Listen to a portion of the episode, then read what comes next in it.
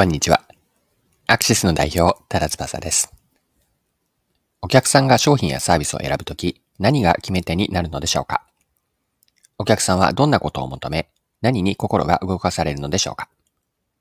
今回のキーワードは、マーケティングの重要な概念である、顧客インサイトです。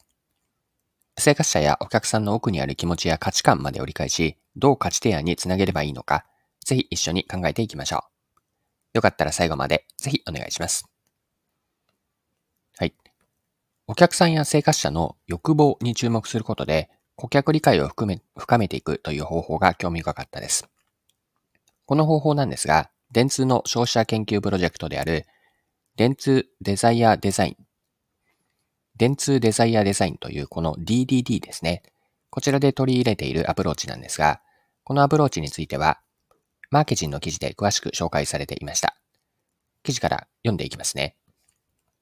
消費者インサイトとは、顕在化されたニーズの奥にある、潜在的ニーズのさらに奥にある、存在する、消費者の心理、深層心理を解明することです。消費者本人が自分でも気づいていないような本音であり、論理的に説明できないなんとなくの感覚といったところでしょうか。そんな消費者の心の奥底にあるインサイトを見つける一つの手段として、私たちは欲望に着目。インサイト発掘の再現性を高めるために、欲望を可視化、定量化し、ある程度フレーム化することを目指しています。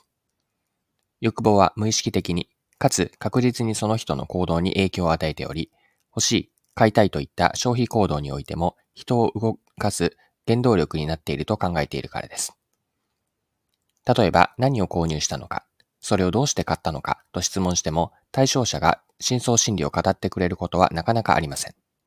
そこで、コロコロが動く調査では、この1ヶ月間にお金を払って買ったり利用した体験で心が満たされたり、テンションが上がったり、感動、刺激を受けたりなど、良い気分、気持ちが得られた買い物や消費体験はありましたか？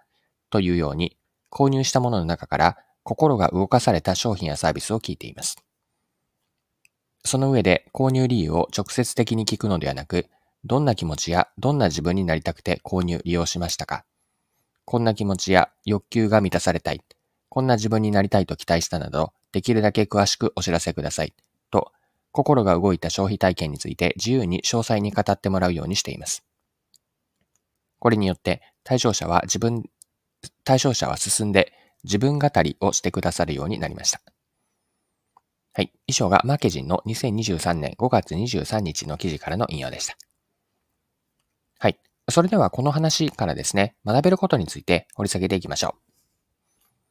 そもそもマーケティングとは何かについて立ち返って整理をしてみたいんですが、改めてマーケティングとは何でしょうか？マーケティングとはお客さんから選ばれる理由を作る活動全般なんです。選ばれる理由を作っていくと。ここで言っている選ぶという行為をするのはお客さんなんですよね。お客さんが商品やサービスを選ぶのはなぜかというと、そこに何かしらの価値を見出しているからなんです。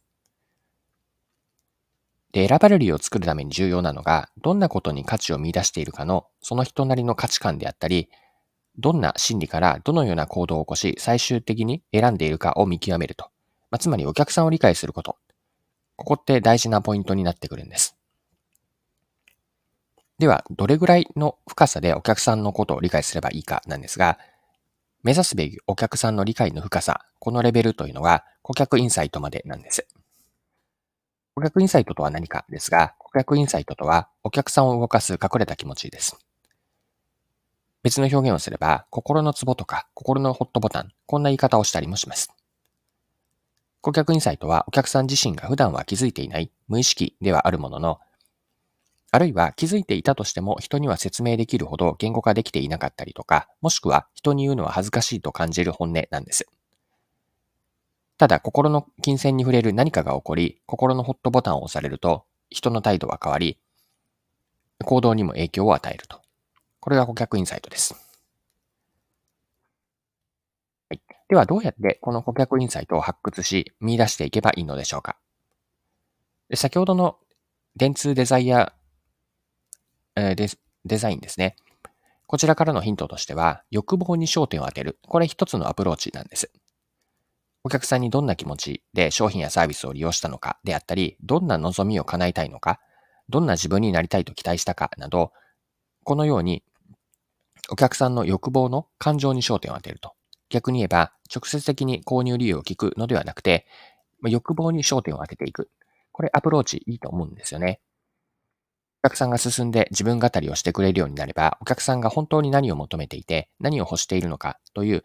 この欲望というのが垣間見えてくるんです。